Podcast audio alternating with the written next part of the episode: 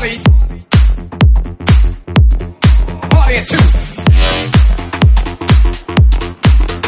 Party. Get the power on the hour from the rebel to you. The only party.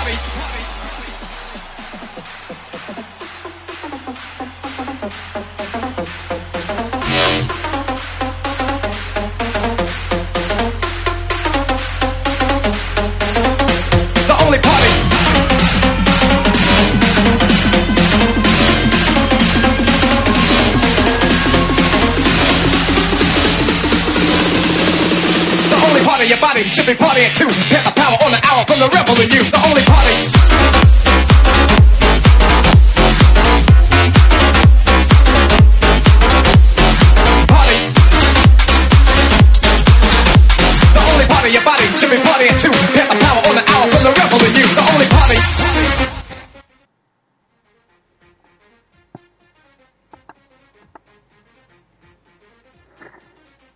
buenas, estamos de vuelta. Eh, Rubén me acaba de encargar el que va a presentar el programa.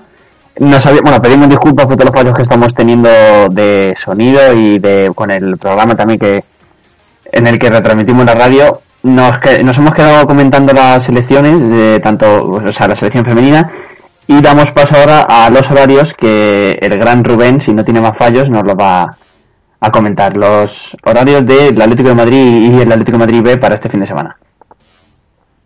¿No os ha pasado nunca que habéis visto un delantero en el Atlético que no encaja, que es así morenito y decís, joder, yo creo que no hay un jugador peor? Pues oye, luego está mi micrófono, que da mucho más fallo. Siempre hay alguien peor que tú. Jackson, siéntete bien contigo mismo. Eh, bueno, vamos con los horarios de, de, de los equipos. El primer equipo juega el sábado 17 a las 4 y cuarto en el Vicente Calderón contra el Sporting de Gijón. Y el Atlético de Madrid B juega el domingo 18 a las 12 de la mañana contra el Rayo B en la ciudad deportiva de Majadahonda. Aunque según la página web del club, Val es a las 10 de la mañana. Pero en todos los demás sitios encontrados a las 12. Así que digo yo que esto será un fallo que lo tienen mal escrito. Pero ves, hasta el club comete fallos. ¿Cómo no vamos a cometer fallos nosotros? Si es que Todo. Esto se llama tener condescendencia consigo mismo. a esto que se le llama humildad y valor. Desde luego. Y señorío, como dice Madrid. Vale, chicos, orden. Lo que no pone, lo que no tiene Rubén hoy lo pongo yo. Eh, Fran, tu turno. eh, la lesión de Tiago, cuéntanos qué tiene. Pues bueno, eh, Tiago se hizo una resonancia magnética el otro día y el resultado es que tiene eh, una lesión muscular de grado 1 y 2 en el bíceps femoral derecho. Así que no se sabe exactamente cuánto tiempo va a estar de baja el, el centrocampista. Así que tendremos que ver que esta próxima jornada pues hay alguna rotación que otra en el centro del campo para poder suplir a Tiago.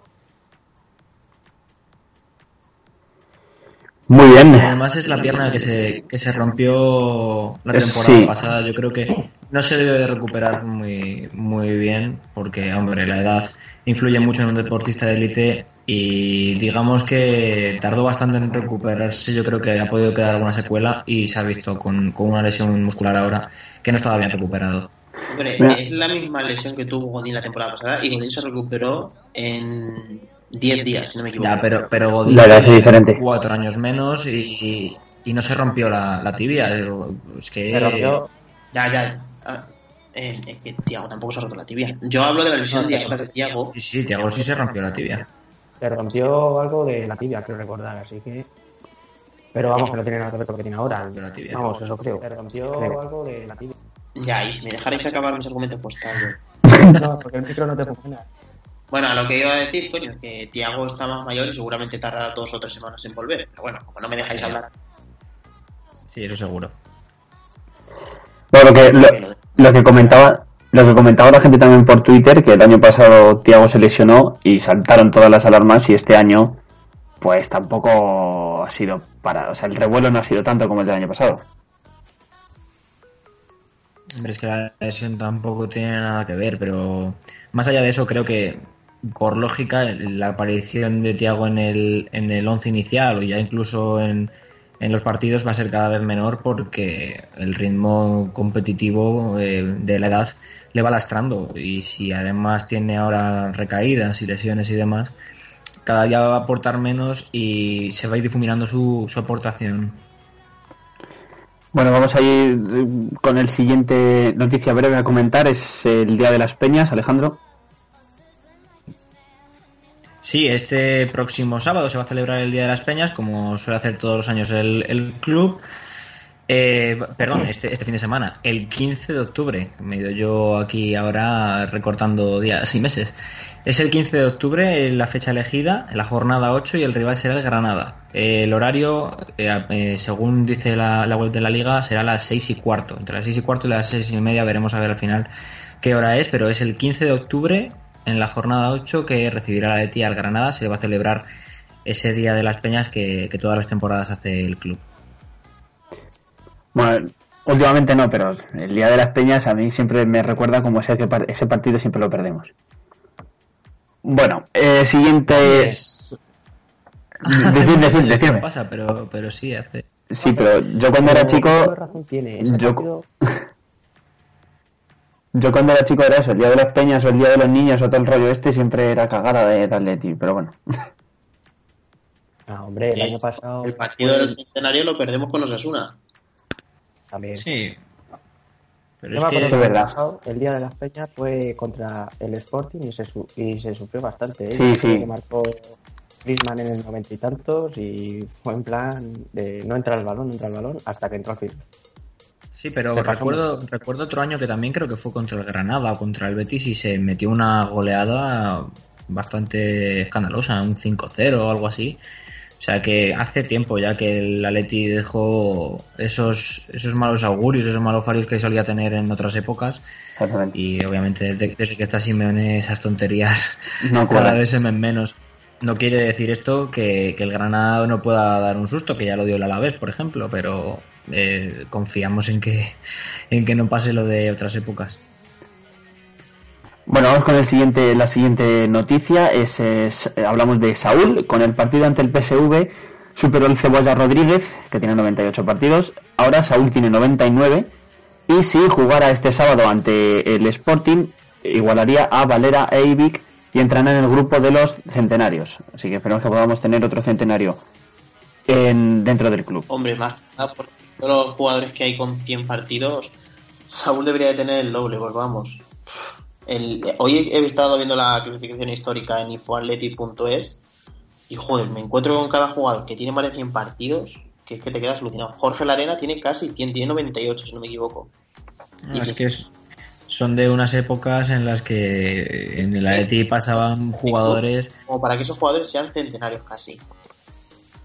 Sí, pues es una, una mala época que, que pasó el, el, club, que podría haber seguido pasando de no haber aparecido Simeone pero, pues eso, que eran jugadores que, que obviamente tendrían nivel para competir en primera división o en el fútbol profesional, pero no en el Atleti actual ni mucho menos.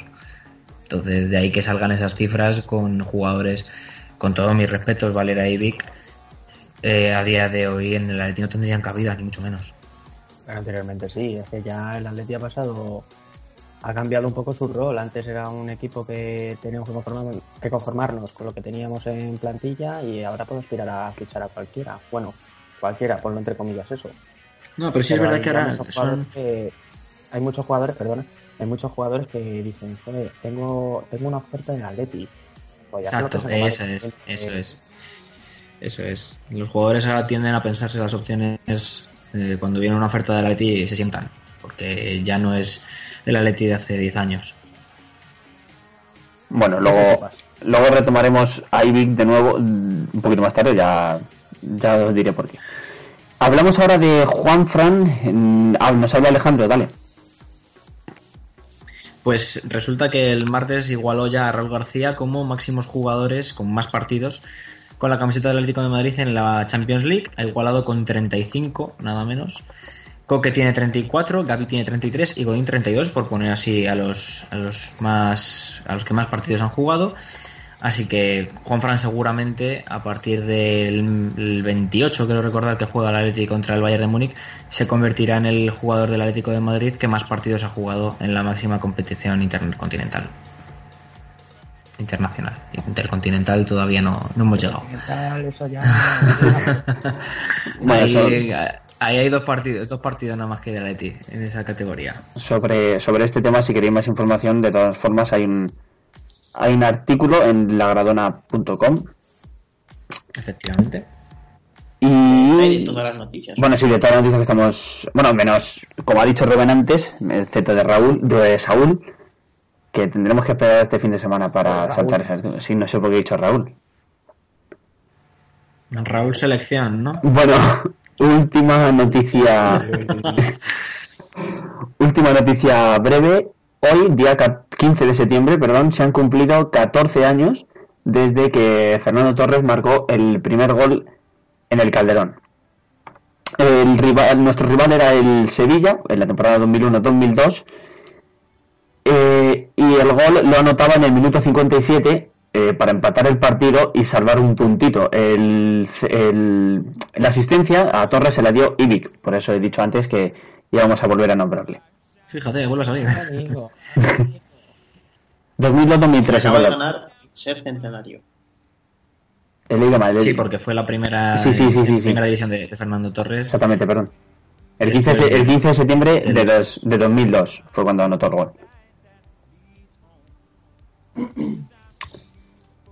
Y de noticias. Bueno, y dato curioso, ahora se me olvidaba, dato curioso, en ese mismo partido, Fernando Torres fue expulsado en el minuto 89 por doble amarilla. Así que también fue, coincidió su primer gol en el Calderón con la primera expulsión como jugador del Atlético de Madrid.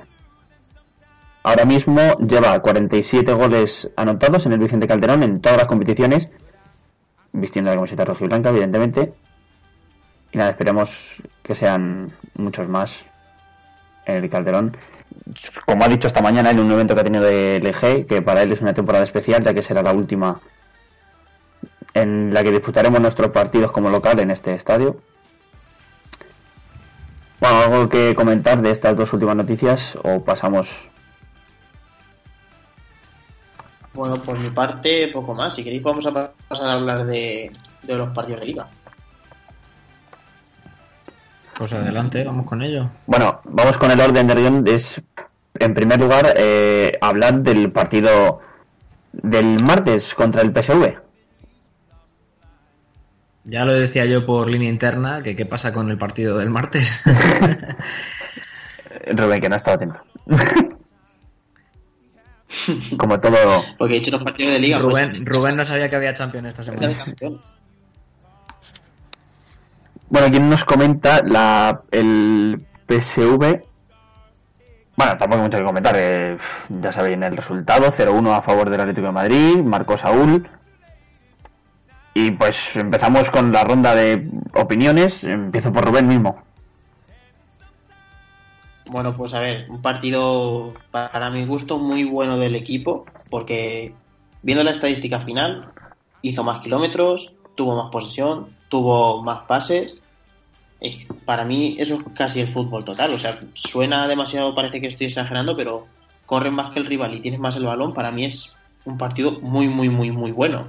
Es casi cumplir todo lo que necesitas para ganar un partido. Eso, y si estás acertado de cara a gol, es muy difícil perder un partido de esa manera. Y si encima tienes un portero que te para penaltis, no sé cómo lo veis Bueno, vosotros. te paró los penaltis el otro día. Y en Múnich, sin Múnich no habría habido Milán. Que estáis No, no saquemos, no saquemos el saco de la porquería ahora. No, es que eh, si, se- si se dice, se dice todo. Si se dice, se dice todo. Por eso mismo te recuerdo lo de Múnich. Lo malo y lo bueno. Todo. Lo de Múnich. Lo de Múnich. Yo voy a ser un, yo voy a ser un, Lleva tilde. bueno, yo Alejandro, voy a ser creo- un poco crítico. Sí, que tiene la misma opinión que yo. O. Sí, yo voy a ser un poquito crítico. Es verdad que el partido de la Leti fue muy serio, muy ordenado, tácticamente impecable. El PSV no es un rival fácil, ni mucho menos. Ya lo voy a hacer un poco autobombo, lo dejé claro en el, en el artículo de las claves para vencerlos de, de Philip Cocu, que, que tiene una pizarra bastante interesante. Pero mm, me tengo que quejar de la falta de ambición a la hora de, de sentenciar los partidos. Creo que eso es problema mm, sobre todo de- del cuerpo técnico, creo que es un problema de Simeone. No sé por qué le gusta estar tanto tiempo al filo de la navaja. Es un partido de, de 0-1, pero que el Atleti en los últimos 15 minutos pudo haber lanzado como 5, 6, 7 contragolpes y realmente no, no acabó sin, contragolpear en ningún momento. Se quedaba frenado en el centro del campo, al final reculaba y es un partido que en otras ocasiones le ha pasado, incluso el propio eh, día del Alavés, que por llegar 0-1 o 1-0 a los últimos momentos del partido y arrinconarte atrás, te acaban empatando y el PSV pudo haber empatado en la última jugada del partido. Entonces sí es verdad que, hace un partido completo la Leti, hace un partido mm, muy bueno tácticamente sobre todo, pero le falla eh, lo que, lo que precisamente hizo en, en, Vigo, que es matar los partidos. Tiene ocasiones, lo puede hacer en un contragolpe y con un 0-2, pues un gol del PSV en el último segundo del partido no va a cambiar las cosas. Entonces ese es mi pequeño palito, el resto del partido eh, fenomenal y sobre todo lo más importante, los tres puntos fuera de casa que, que, dan muchísima moral y ya te tranquilizan un poquito más de cara al, próximo partido que es el Bayern, nada menos. Bueno, yo eh, opino como, como Alejandro, esos 1-0 peligrosos, de hecho esta mañana Torres en el evento que, ha tenido lo ha dicho, eh, pero ya estamos en la misma, ¿no? Siempre se dicen cosas, pero luego a la hora de ver resultados eh, no, no, no lo ves, ¿sabes? O sea, que también si se dicen que se haga en el campo, pero bueno, ayer, como dices tú, es verdad, eh, sobre todo en los últimos 15 minutos, podemos tener muchos contragolpes que el equipo se queda frenado. yo recuerdo dos contragolpes que Torres se iba solo. Y a ver, Torres en carrera muy bien, pero si tiene a cuatro al lado, pues tío, eh, normal que no. No, es que eran contragolpes, eran contragolpes que se quedaban en el centro del campo o que llegaban arriba, claro. Exactamente. es imposible. Pero bueno, como dices, los tres puntos son muy importantes. El PSV es un equipo muy difícil. Eh, el lunes pasado hablábamos de que podíamos eh, estar hablando de una mala noticias el martes. Bueno, esta noticia es buenísima, aparte del juego y tal. Los tres puntos nos viene muy genial sobre todo de cara al partido del, mejor del partido. del Bayern, sí. Bueno, estaba Fran hablando por debajo que le he tapado sin querer, adelante. ¿Eh? Ah. vale, sí. Que no ríais, hombre, yo soy un despistado, ya me iré conociendo el resto de programas.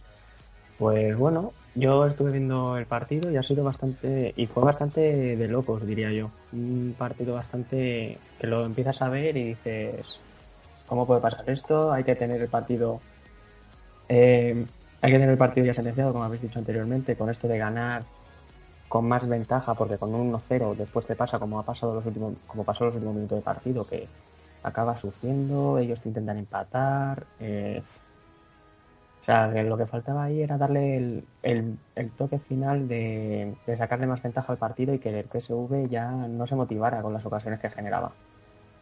También eh, lo del penalti, yo me quito el sombrero con lo de Oblak. Vosotros decís que no por lo de Milán, pero es que a fin de cuentas yo creo que Oblak está aprendiendo a. ¿Cómo decirlo? Está aprendiendo a tirarse bien los penaltis para cuando haya una tanda. No por ser cruel ni nada, pero es lo que, es lo que pienso. Y después lo después el momento así, fue lo de Jiménez, el penalti, que hay gente que dice que es penalti, no es penalti para. ¿Quién dice, ¿quién dice eso? ¿Quién dice, ¿quién dice hay que llevarlos a, hay que llevarlos a por gafas. La persona que piense que eso es penalti. Si existe esa persona, quiero un autógrafo suyo. O sea, es especial. le tenemos... Yo, le quiero enseñar a jugar al fútbol, porque ese chico no, o esa chica no habrá jugado al fútbol en su vida para entender que eso es penalti. le invitamos, le invitamos a un programa y que nos lo explique. Es que es tremendo, vamos. Es increíble. No sé, el que, el que haya dicho, es que lo he visto por ahí en Twitter, ya sabéis, los haters y toda esa gente que se aburre. una, cosa, una cosa es odiar a la Leti y otra cosa es no tener ojos. Vamos a ver. Pero, pero gente tonta y sin ojos hay mucha. No, desde luego. Muchísimas. Así que bueno, a ver qué tal se da el próximo partido contra el Bayern. Encima jugamos en casa, que eso a fin de cuentas es una ventaja para ayuda moral a los jugadores y ojalá podamos ver el mismo partido que vimos en su día en semifinales, en la ida en el Calderón. Yo firmo el mismo resultado. Joder, no te jodes. yo, firmo, el mismo tipo de partido. Oye, la este año está graciosa, ¿eh? O sea, tenemos a toda la afición del Valencia con mucho tiempo libre para comentar por Twitter nuestro el árbitro ha favorecido al Atleti, oh, el Atleti está robando. Oh, oh. cómo os gusta hacer amigos. Casi tanto como a ti. Y para mí que todos estamos pensando en lo mismo, pero bueno. No, bueno, Lo vamos, lo vamos a dejar ahí. Sí, no sé. Creo que es mejor hablar de la Leti solo, ¿no? Sí. Vale, vale la pena. Bueno, los que están clasificados por lo menos que hablen en el campo, los que no, pues. Pues nada. Tiene, tiene, muchas, tiene muchas cosas más importantes el Valencia ahora mismo que, que no estar pendiente de. Mucho de más tranquilidad. Vaya tela las leches que dais. Bueno, eh, ¿alguna cosita más que comentar del partido? A pesar Sí, me partido. gustaría aclarar una cosa. eh, Gaitán está muy verde para el equipo. Muy verde. Ahí está. Eh, le- sí, sí, sí, no. Verde en el sentido de adaptación al equipo. Ah, Le, le cuesta. No, a ver, a ver, vamos a ver. No es una joven promesa este chico. Pero le está costando entrar en dinámica y el otro día se escondía. No se. No, no era un jugador de pedir la pelota, que se supone que es lo que tiene que hacer. Y no lo hacía. Yo le vi muy escondido, muy apagado, muy intermitente. Creo que a Gaitán hay que ir metiéndolo a poquitos. De titular en un partido de Champions a día de hoy no está. Y Gameiro, para mí, mm, voy a voy a hacernos rival, así que podéis perdonarme. Para mí, Ah. Gameiro eh, me recuerda muchísimo, muchísimo, muchísimo a Benzema. Es un jugador que para ser delantero hace todo bien, menos rematar a portería. Yo espero que en cuanto, en cuanto meta uno, meta, meta todos. Pero a día de hoy eh, es un chico que tiene unos movimientos impresionantes, unos desmarques impresionantes. Mm, Recuerda un poco a, a Torres en sus, en sus buenos tiempos, esa habilidad para, para tirar desmarques y abrir espacios. Pero de cada portería está completamente negado. Tuvo también el otro día un par y no fue capaz ni de, ni de invocarlas. Así que me recuerda mucho a Benzema porque es un tipo de jugador que hace todo bien fuera del área, pero luego cuando tiene que hacer su trabajo le cuesta muchísimo. Esos dos apuntitos eran. Mm, Yo también Hay quiero una apuntar cosa. una cosa. Em, vi un poquito, no es una crítica, eh, solo es comentar algo. Vi un poquito flojo a Godín con De Jong. Dentro de la yo, situación yo- que tiene yo digo una cosa. Vi que, que, que una De Jong le ganó todos los cortes. Y, y, por ejemplo, Jiménez, cuando se tocó con De Jong, fue al revés. O sea, Jiménez le ganó a, al delantero. O sea, Jiménez hizo- fue un poquito flojo. Jiménez hizo uno de los mejores partidos desde que está aquí. ¿eh? Sí, cierto. O sea, impresionante como para Narsing. Porque es un tío que le doblaba en velocidad y no se marchó nada más que en la jugada del penalti, que ya ves tú cómo se marcha. Pero salvando esa, no tuvo un desborde más en, en todo el partido Narsing. Y es un tío muy rápido, muy veloz. No, y, Tienes que salvarla porque es que esa tampoco se fue. No, no, claro, claro, pero bueno, saca un penalti. Aunque no sea, saca un penalti. Es la única en la que le ganó la partida a Jiménez. Hizo un partido perfecto Jiménez, realmente, realmente bien. Para pensando yo que después de, haber sido suplente prácticamente toda la temporada, todo lo que llamamos de temporada, yo pensaba que iba a entrar más frío, pero todo lo contrario. Es un tío, es un tío que tiene que estar aquí sí o sí. O sea, todo lo que sea un resquicio de verlo salir por a otro equipo hay que, hay que pararlo como sea porque este tío es un central para, para 15 años impresionante. Bueno, a ver si se queda- ojalá se quede ese tiempo, pero uf, 15 años. Sí, hombre, si, tiene, si, si tiene 20. Ya, pero que se quede los 15 años en el Atlético de Madrid es muy complicado. Ah, Ojalá. bueno, eso ya, eso ya es muy complicado. Pero, pero me 20 refiero, O, o- o más. ¿Solo tiene 20? 20 o 21. 21, 21 creo, ¿eh? Fíjate. Uf, Qué, triste. jovencísimo, ¿eh? es más joven que todos los presentes, ¿verdad? No, no, no. no, no, no. me tiene Bueno, igualado. sí, bueno, yo tengo 20. Y yo 21, así que. No, Y pero es eso, es. programa de radio eh, con eh, ustedes re- jugando a fútbol. Fíjate, pero es que, es que el partido de Jiménez el martes es, es impresionante. Es que yo pensaba que, que iba a sufrir muchísimo, sobre todo con Narsing, porque a pesar de que Jiménez es rápido, es que Narsing es, es una flecha y, y no se marchó ni una vez. Fue Y sorprendente. sobre todo, el detalle en los desmarques que yo me fijé de Nasrin, em, no era, o sea, él, cuando le echaban el balón, protegía con su cuerpo el balón para que Jiménez no pudiera adelantarse al pase. O sea, eso me pareció un detalle muy bueno para el delantero porque si yo dejo pasar el balón, es el momento en el que tienes que medir conmigo en velocidad sí o sí. Sí, claro, eso, eso tiene que tener muy depurado porque es su, su forma de jugar. Pero sí, es un, es un muy buen futbolista. El PSV realmente tiene, tiene buenos futbolistas de tres cuartos de campo para arriba, salvando, salvando la faga, que, que yo veo que es un poquito blandita. De hecho, en el gol no, no pueden despejar un balón en el área que creo que está como 8 o 9 segundos dentro del área y no es capaz de despejarlo nadie. El resto del equipo es, es un equipo bastante potente para lo que es Holanda. Yo a día de hoy lo veo como el mejor equipo de Holanda de largo. Hombre, para las competiciones europeas es el único equipo al que yo veo con capacidad para competir.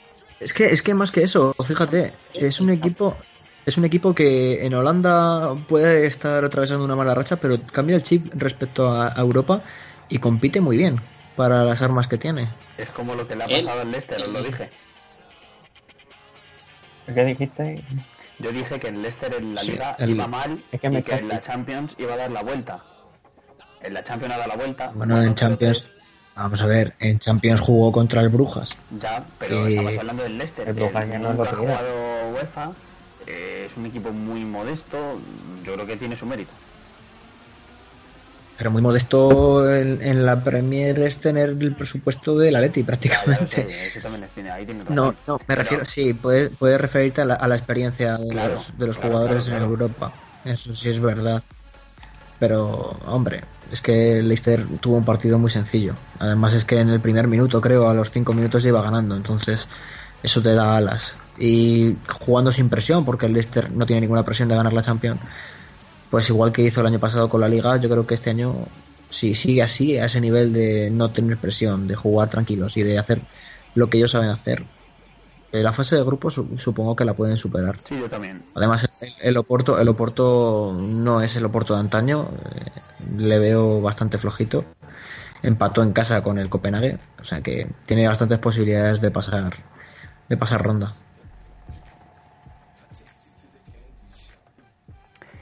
Bueno, eh, nos quedan unos minutitos para seguir hablando del PSV y eh, Rubén tenía preparada un trocito de, de la rueda de prensa de Simeone, así que Rubén, cuando quieras. Me da- Bueno, pues vamos a darle al play. Estoy bien, estoy en el lugar donde quiero estar, eh, quiero el Atlético de Madrid, tengo un grupo de futbolistas que me dan el corazón, tengo una gente en las tribunas que no deja de, de querer a su equipo y de alentarnos continuamente y de apoyarnos en todo momento. Y lo que siempre le digo a los futbolistas, si tiene algo enorme todo este grupo que se ha formado ya hace cuatro años y medio, es que se reinventa continuamente, no tiene la mínima duda de, intentarlo nuevamente todos los años, el seguir compitiendo contra los mejores. Y hasta aquí el trocito que tenemos de la rueda de prensa de Simeone. Y bueno, ahí me, mm, cuando fui a hacer el artículo de la rueda de prensa de Simeone, encontrarme con este trocito al final de, de Simeone fue como... Te llena tanto cuando ves a Simeone hablar tan bien del Atleti, de los jugadores, de la afición. De lo bien que se, sí que se siente aquí, ¿verdad? Te transmite una... No, no sabría explicarlo, o sea, te queda un buen rollo, por así decirlo. Bueno, sí, se sienta bien, pero que ha reducido el contrato. Pero si es que da igual eso, es que eso es una tontería. Si Simeone puede irse cuando quiera, como Ya, sí todos, sé, sí como sé, todos. sí lo. Que los contratos son... Porque tiene que tener contrato. O sea, pero es que Sí. en realidad Simeone se va a ir cuando quiera. Y si llega 2018 y, si- y a lo mejor las cosas cambian, si Simeone no se quiere ir, no se va a ir. Y espero que el club en 2018 le diga, oye, nosotros te ofrecemos dos años más de contrato todavía por lo menos, ¿eh? o 200. Pero ya no, ya no es eso, es que Simeone, si se quiere ir mañana, mm, tiene la puerta abierta y se va a llevar una ovación eterna. Porque yo salir- creo que, salir el calderón por la puerta grande. hombre, es que pase lo que pase ya. Pero más allá de eso, a mí me parece un gesto más tranquilo en las declaraciones que hace que no que se luego se, se rebaje dos años el contrato. Mm, igual quiere, fíjate, esto de ir partido a partido, igual hasta para el contrato te lo va a hacer temporada a temporada porque le ha dado por ahí, yo qué sé. Mm, Mira, Guardiola Guardiola, estuvo en el Barça y estuvo renovando temporada a temporada. exactamente. Y estuvo cuatro años por lo menos, ¿no? cuatro, Sí, tres, sí. tres, cuatro años seguramente. Fíjate. Pero, no es eso, es el hecho, el hecho de escuchar a Simeone eh, me parece un gesto más revelador o más importante para, para a la hora de valorar lo que está haciendo Simeone que el hecho de quitarse dos años de contrato. A mí que se quite dos como si se quita todos y mañana le tienen que hacer uno nuevo para ir renovándolo día a día. Eso, eso realmente me da un poco igual. Yo prefiero que diga eso en un micrófono eh, a que se quite años o se ponga años y luego se marche. No. Si el problema, si el problema es que ah, se ha quitado los dos años esos de contrato, va a terminar en 2018 el contrato, se supone. Pues, ¿qué pasa? Que ya empieza a saltar las alarmas. O sea, toda afición cuando ve eso ya empieza a decir que se va a ir, que se va a ir, que se va a ir. Cuando en realidad no, cuando en realidad no lo sabemos, no es. No sabemos nada. no sabemos absolutamente nada. La razón de por qué, de por qué pasa eso, pero bueno, ya conforme vaya pasando los partidos, vaya pasando las jornadas y la temporada, se irá viendo si él solo querrá renovar más años o estar conforme hasta el 2018. Yo lo único que espero de Simeone y deseo que haga Simeone es que el día que decida marcharse eh, deje el futuro en buenas manos y, sea el encargado de designar a- al que debe continuar con el, con el proyecto porque, porque es algo suyo. Es, es su bebé, él, él lo parió, él lo crió y creo que debería ser él el que deje su legado a alguien que sepa que, que puede continuar con el proyecto. Es lo único que, que le pido para el día que se Pues marche. sí, yo también le pido eso, sinceramente. vamos. Cuando se tenga que marchar será, y no va a estar aquí toda la vida, lo sabemos. Él siempre lo he dicho muchas veces, No, que, es joven, que joven, que le queda mucha carrera por delante y yo creo que eh, equipos de Italia, de Inglaterra y tal le van a querer. Lo que yo pienso es que No, y- necesita estar en un equipo que hable en su idioma, así que no le veo en un equipo de premio. Eh, No, más allá de eso, yo creo que a Simeone se mueve por, por emociones, por impulsos También. emotivos y, y equipos que le marcan, digamos, el, el Inter le marcó bastante, eh, la selección argentina obviamente por, por el patriotismo que profesa, yo creo que son los equipos que... Y, y más allá de eso te voy a decir una cosa, Simeone se puede ir y ¿quién te dice a ti que no vaya a volver? Eh, Luis Aragonés creo, creo que estuvo en cuatro o cinco etapas diferentes siendo entrenador del Atlético de Madrid. Eh, o sea que en- si en algún momento hace falta en el futuro, ¿quién te dice a ti que no descuelgue el teléfono y diga voy para allá? Pues Porque, sí. Porque sí eso, eso puede pasar. Yo creo que si se va Eso puede pasar. volvería. sí. Pero bueno, no creo que podamos hablar mucho de, de lo que vaya a pasar eh, y ser más, no sé, centrarnos más en el presente que, que hay que disfrutar muchísimo de lo que nos está dando y de, y de lo que está construyendo. Que es un equipo que hace cinco años eh, nadie hubiese imaginado estar donde está ahora y tener el carácter que tiene ahora este Atleti, porque ahora mismo es un equipo eh, puntero en, eh, y referencia a nivel mundial, cosa que hace cinco años era impensable. Bueno chicos, nos quedan 20 minutos exactos de, programa, así que vamos a dedicarlos, la mayoría de ellos, para comentar el partido de este fin de semana. De este sábado cogemos a las 4 y cuarto con el Sporting. Y podéis hablar de lo que queráis, eh, evidentemente, desde sobre el partido, como lo veis y tal, pero sobre todo os dejo dos preguntas. ¿Cómo afrontaríais la baja de Tiago? y cuál es el papel de Augusto eh, a partir de ahora o hasta ahora que le hemos visto muy poco durante estos días. Eh, Que venga, voy a decir que empiece Fran, que le estoy escuchando un poquito. Sí, estoy un poco despistado hoy, ¿eh? Me, tenéis que perdonar. Eh, pues bueno, el partido del, del sábado. Pues mira, el tema, el tema de Tiago, obviamente, obviamente yo creo que el Cholo ya tendrá algunas bajo la manga para poder solucionar ese problema. Y sobre el tema Augusto, yo creo que Augusto va a tener más oportunidad esta temporada de tener más minutos, de tener más minutos y se va a poder desenvolver mejor yo creo que veremos al mismo que, que cuando estaba en que cuando estaba en el Celta, diría yo. Diría yo. Eh, pero como el fútbol es así tan tan de caprichoso, tal vez te digo eso y, y al final el, el próximo día cuando veamos a Augusto jugar va a ser en plan de que lo meta al banquillo otra vez. Que no está, no está. Yo voy a decir una cosa, Augusto cumple cuando juega. Sí, sí, Sí, sí, Augusto cumple. No lo he visto, a ver, algún fallo habrá tenido, pero partidos horribles de decir hay que sentar a este chico. No. Mm, no he visto ninguno. Y es más, te voy a decir una cosa, os voy a decir una cosa. Yo creo que, que Simeone para el partido del Bayern va a jugar con Augusto de titular. Porque en las, en las semifinales del año pasado, en el Calderón, se casca un partidazo impresionante. Sí, sí. O sea, que eso quiere Vamos, decir eh. que este fin de semana tendremos pocas posibilidades de Augusto verlo. para. Sí, si no, también está Sí. Thomas, ¿eh? que parece que no, pero, pero Thomas sigue aquí. Es que tenemos mucha gente Sí, en el centro del campo que este año aún... Hay mucha gente, hay mucha gente. No, el problema, el problema es que el Atleti tiene ahora un banquillo espectacular. Y es en plan, como ha dicho el Cholo más de una vez. ¿A quién, dejo, ¿A quién dejo en el banquillo y a quién saco? Es que tenemos. tenemos Bendito tenemos- problema. Sí, por fin. Tenemos una plantilla.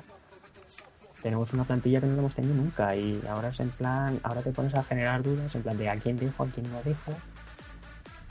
No, fíjate lo que ha conseguido Simeone re- respecto al tema anterior. Ha conseguido que tengamos problemas de equipos grandes. que es a quien pongo para el al próximo fin de semana. Bueno, voy a hacer un llamamiento a la señora Mari para que acuda a la habitación, al salón donde esté su hijo y le dé una colleja para que le espabile y así se nos anima en el programa. Yo voy a comentar eh, sobre Augusto, que para mí debería jugar casi de titular casi todos los partidos, porque es que para mí está haciendo un partido, o sea, está haciendo unos partidos muy buenos. O sea, yo le vi el día del Leganés y a mí me encantó.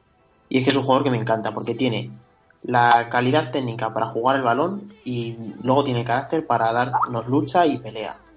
O sea que por mí Augusto tendría que jugar casi siempre. El problema es que no me caben todos en el 11 que yo quiero. Pero Augusto es para mí uno de los mejor que tenemos ahora mismo en el club. Y sobre Tomás, es que el año pasado tampoco empezó. O sea, Tomás está haciendo ahora mismo lo mismo que el año pasado. Empezó fuera de las convocatorias, suplente, y al final la temporada es muy larga. Luego llega la Copa, empieza con los minutos. Claro, claro, claro.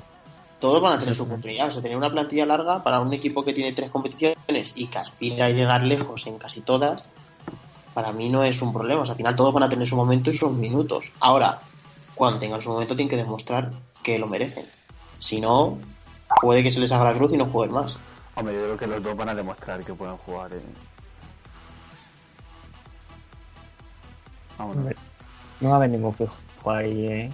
Hombre, Ahí fijo- yo creo que va a ser altern alternancia y Es que fijos, fijos, fijos. Pero para Simeone- eh, creo que ahí, bueno, en- si nos ponemos a contar, sí que tenemos fijos, pero. pff, Fijos, fijos que sabes que van a estar siempre. eh, Griezmann va a estar Sí, siempre, a ver, a ver, un, un once tipo, un once tipo siempre tienes que tener. Sí, y lo tienes, y lo tenemos. Exacto. Pero hay una persona en el centro del campo que siempre está variando. Eh. Carrasco el otro día contra el. Venga, no me va a salir. Sí, el Celta jugó de inicio, el otro día no jugó de inicio. Y, y Carrasco. Es que, es que, sinceramente, de- prefiero, eh, eh, prefiero que juegue los últimos minutos. Sale como más enchufado que si sale de, de inicio. pero es que según la- el partido que se plantee, el Claro, eh, PSV no juega, o sea, Celta, o sea, exactamente. juega en la, en la antítesis del Celta. Pero para Simeone hay una cosa que está clara, que para Simeone son todo eh, herramientas, o sea, no hay jugadores, son herramientas para él. Y el día que hace falta tirar de una, tira de esa, y si al día siguiente no hace falta esa y hace falta otra, mm, deja una fuera de la convocatoria y a la otra saca de titular. O sea, para Simeone, yo creo que en ese aspecto acierta el no casarse con nadie, salvando con tres o cuatro jugadores que son la columna vertebral. El resto siempre puede estar o, o incluso fuera de la convocatoria o formar parte del once inicial en apenas 3-4 días. Y a mí me parece que eso eh, refuerza al equipo porque siempre tienes a todos metidos en competición y te da un montón de alternativas para todos los partidos. El, el día del PSV no puedes salir con la alineación del Celta porque no eres capaz de hacer ni media ocasión de peligro. No, pero también hay que estudiar los partidos. ¿sabes? Él lo estudiará mejor que nosotros. No podemos hacer una idea, pero. Claro, claro. Eh, de hecho, eh, lo que dice, lo que estás comentando tú lo dijo él hace poco, hace unos días en rueda de prensa, ¿no? Que para él no existen las rotaciones, que solo mira quién le viene bien o quién le viene mal para cada partido, para cada minuto, Claro, para cada situación, tal. Exactamente. Hombre, a ver, eh, rotaciones se tiene que acabar haciendo porque los jugadores no pueden jugar No, claro. eh, 55 o 60 partidos todas las temporadas. Y es, es lógico, el año pasado recuerdo contra el Rayo Vallecano en Liga, el Atleti en la primera parte es irreconocible porque juegan todos los, los suplentes. ¿Qué me vas a contar? pero, pero es eso, yo creo que Simeone se adapta al tipo de partido que, que se plantea, que se presenta, y en función de lo que tiene es lo que luego saca. Yo creo que, por ejemplo, para el día del Granada, igual Augusto no tiene minutos, porque es en el Calderón y es un rival eh, a priori para, para ganar fácil.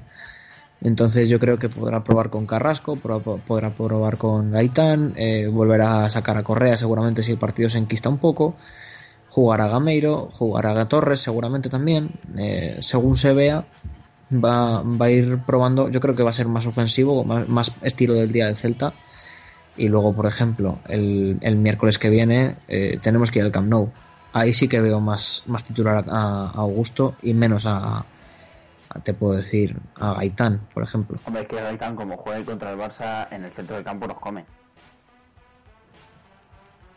Sí, bueno, es que luego ser igual que- juega en una banda ¿eh? porque juega con, con un 4-3-3. Eso, Sí, bueno, a no ser que Gaitán pegue un vuelco de aquí a al miércoles. De aquí a la semana que viene. Exactamente. Mm, Pues yo no veo así lo de Gaitán. O sea, yo para mí Gaitán es que no hizo tan mal partido. Yo, yo Puede que se le note que es el primer partido y demás, pero para mí yo le vi con... a ver, estuvo, estuvo correcto, estuvo correcto. Sí, que no es poco. Al fin y al cabo, en tu primer partido como titular y en Champions, recuerdo el primer partido de Gusto de titular en Champions contra el PSV la vuelta y falló pases muy importantes y que más de un susto, ¿eh? O sea, que es que parece que, es, que solo ha sido correcto, pero que no es poco, ¿eh? En tu debut y demás suele costar arrancar. Ya, Ah, pero, pero Gaitán es un jugador, Rubén, pero el caso es que lo que le puedes, lo que, lo que le tienes que pedir a Gaitán es que sea un jugador desequilibrante, un jugador de, de chispazos. Y el problema era que no se ofrecía. O el problema que yo vi el martes es que no se ofrecía, no pedía la pelota, no, no, no buscaba combinar. Sí, que Yo le veías vi que poco participativo. Claro, Que le veías poco participativo. si Yo- toca tres balones y los tres lo toca bien, está correcto. yo Pero se le exige que en vez de tocar tres toque 30. Yo sinceramente cuando vi, cuando estaba, cuando estuve viendo el partido y vi a Gaitán, me gustó, eh. Hubo hubo momentos que lo llegué a reconocer y dije, me encanta, me encanta Gaitán porque cómo está jugando. Es un Pero- jugador que mata diferencias. Exacto. Pero tal vez lo que tú dices del tema que es poco participa, que ha sido poco participativo, ahí te lo puedo decir que, que tienes razón, que puedes tener razón, en plan de no se le vio tanto en plan de pedir el balón, intentar solucionar las cosas, tipo, no sé, tal vez como Carrasco haría, por ejemplo, no sé. Claro, si yo en ningún momento he dicho que sea mal jugador, ni mucho menos, que esté, no, o no, que no. esté jugando mal. Sí, el partido, sí. el partido que hace el martes es bueno, pero creo que en mi opinión tenía que haber estado bastante más participativo, tenía que haber sido bastante más referencia. Perdón. Estás pidiendo el balón. Exactamente. Combinar más, ¿no? Ofrecerse más, que, que él tiene que ser jugador de, de pedir la pelota y hacer cosas con ella que otros jugadores no pueden hacer, porque Sí. tiene capacidad para ello. Sí, en plan de tal vez le- te pide el balón al, en- al borde del área y se puede meter hasta la cocina y, y marcarte, Claro. Claro. Pero eso, como también hemos dicho, eh, son los primeros partidos. Yo creo que conforme vaya pasando la temporada, él va, va a madurar en ese sentido. Sí, eso, eso tiene que, eso tiene que salir. Ahora está cortado, como diría yo. Hmm. Ahora está Es posible, es posible, pero tiene que quitarse eso rápido. Por eso yo creo que Sí, sí. puede ser, que puede jugar contra el Granada, que yo creo que es un rival cómodo para él, que se puede adaptar a lo que, a lo que es su juego, desequilibrar, desbordar, eh, combinar, crear, que eso yo creo que, Granada se lo puede dejar hacer y si mete un gol o da una asistencia o tal, si se suelta un poco la melena, a partir de ahí que sea todo hacia arriba. Por eso creo que puede ser de la partida el sábado. El Granada, dicho, es el Sporting.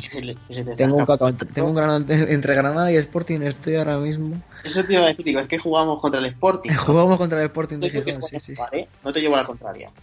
Oye, si queréis llamar a la señora Madrid, a la señora Mari, que también nos pone una colleja, ¿eh? Y dile a cerca que voy a Alejandro también le pego una colleja porque la está Sí, sí, la estoy pidiendo a voces. No, pero el Sporting tampoco. Creo que es un equipo que trabaja un poco más defensivo que el Granada. Además, el Granada con Paco Gémez puede ser una revolución. Y es verdad que el Sporting puede salir un poquito más encerrado atrás. Igual es otro tipo de partido el que me estaba yo imaginando porque estaba pensando en el Granada. se, se me ha ido la cabeza. Pero no, pero sigue siendo un rival al que le tienes que ganar. Y le tienes que ganar bien. Entonces, Tienes que dominar el partido. Sí, tiene que ser un partido como el del Celta y no como los sustos que nos hemos No, llevado pero- con Alavés y Leganés. a mí se me va a parecer al partido del Alavés, la verdad. Joder, yo creo. tío, pues porque el Sporting, no, ¿eh? el Sporting sabe encerrarse. El Sporting. El, el partido de la vez para mí no fue malo. Si tuvimos un porrón de ocasiones. Si llegan a entrar, le caen Claro, cuatro al el, Celta. día, el día del Alavés es un partido de 4 o 5-0.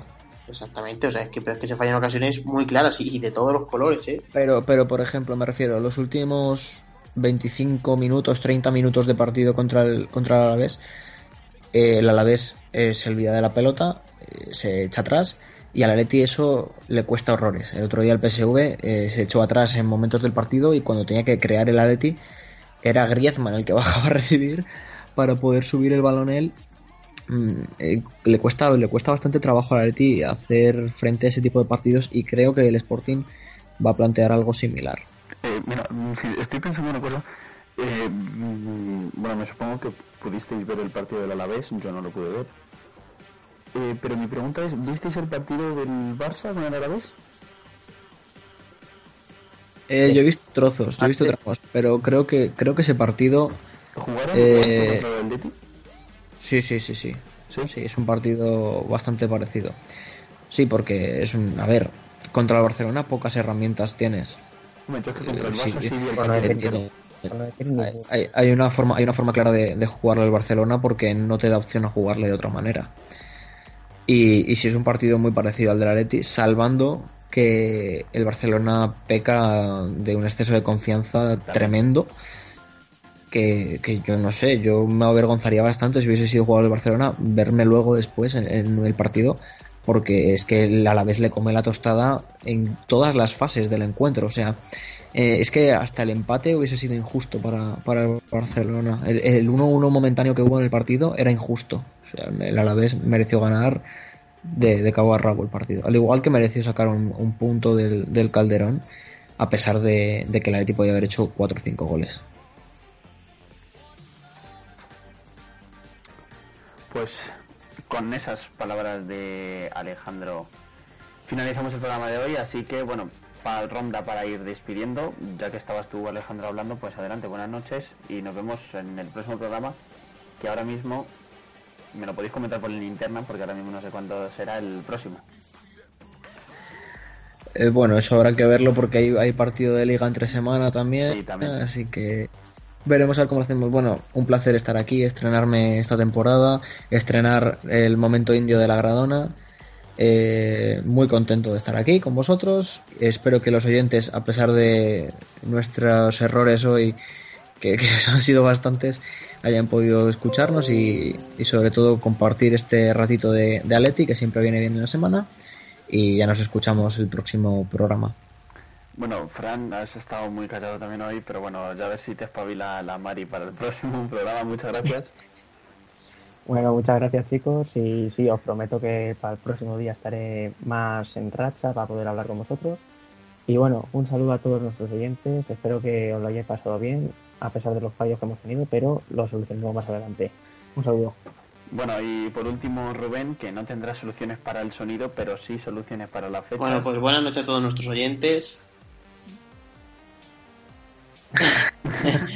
Hecho, sí, el próximo programa, teniendo en cuenta que el partido del Barça va a ser el miércoles, seguramente sea el martes. Pero, para saberlo al 100% seguro, en principio va a ser martes a las 11 de la noche. Pero por si acaso, seguirnos en Twitter en arroba lagradonatm y en nuestra página de Facebook, Lagradona Atleti, y ahí os informaremos de todo. Si hay algún cambio, si hacemos programa, si no hacemos programa, pero bueno, el martes a las 11, de momento hay programa. Qué bien mete las cuñas, ¿eh? Otra Ya cosa no, pero las cuñas las mete impresionante. Ya, ya. Y estamos sin publicidad, ¿eh, señores? Si nos está una empresa, que envíe correo a redacción com y hablamos Algo- Algún día crearás un gran imperio, Rubén. Bueno, de la nada. Bueno, me despido yo también. Muchas gracias a los tres eh, compartir otro programa más. Eh, nos vemos, como ha dicho, bueno, nos escuchamos, mejor dicho, como ha dicho eh, Rubén, el martes día 20, en principio a las 11. Y si hay algún cambio, por las tipos redes sociales lo podéis os podéis actualizar. El programa lo podéis escuchar también en diferido en iVoox y en, en iTunes, que está teniendo está teniendo buenas descargas. Bueno, nos escuchamos la semana que viene. eh, espero que nos, nos sigan de muy de cerca y a Leti. Hasta luego. Au, Paletti. A un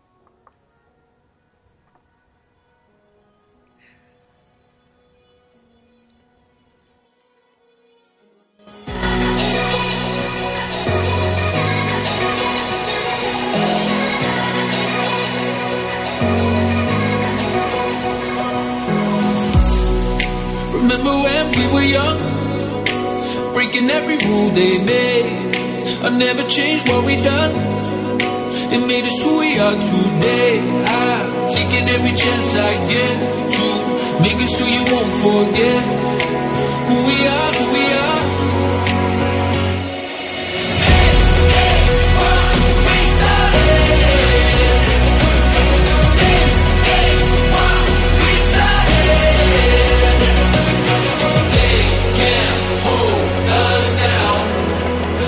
Never be, never be, never be, never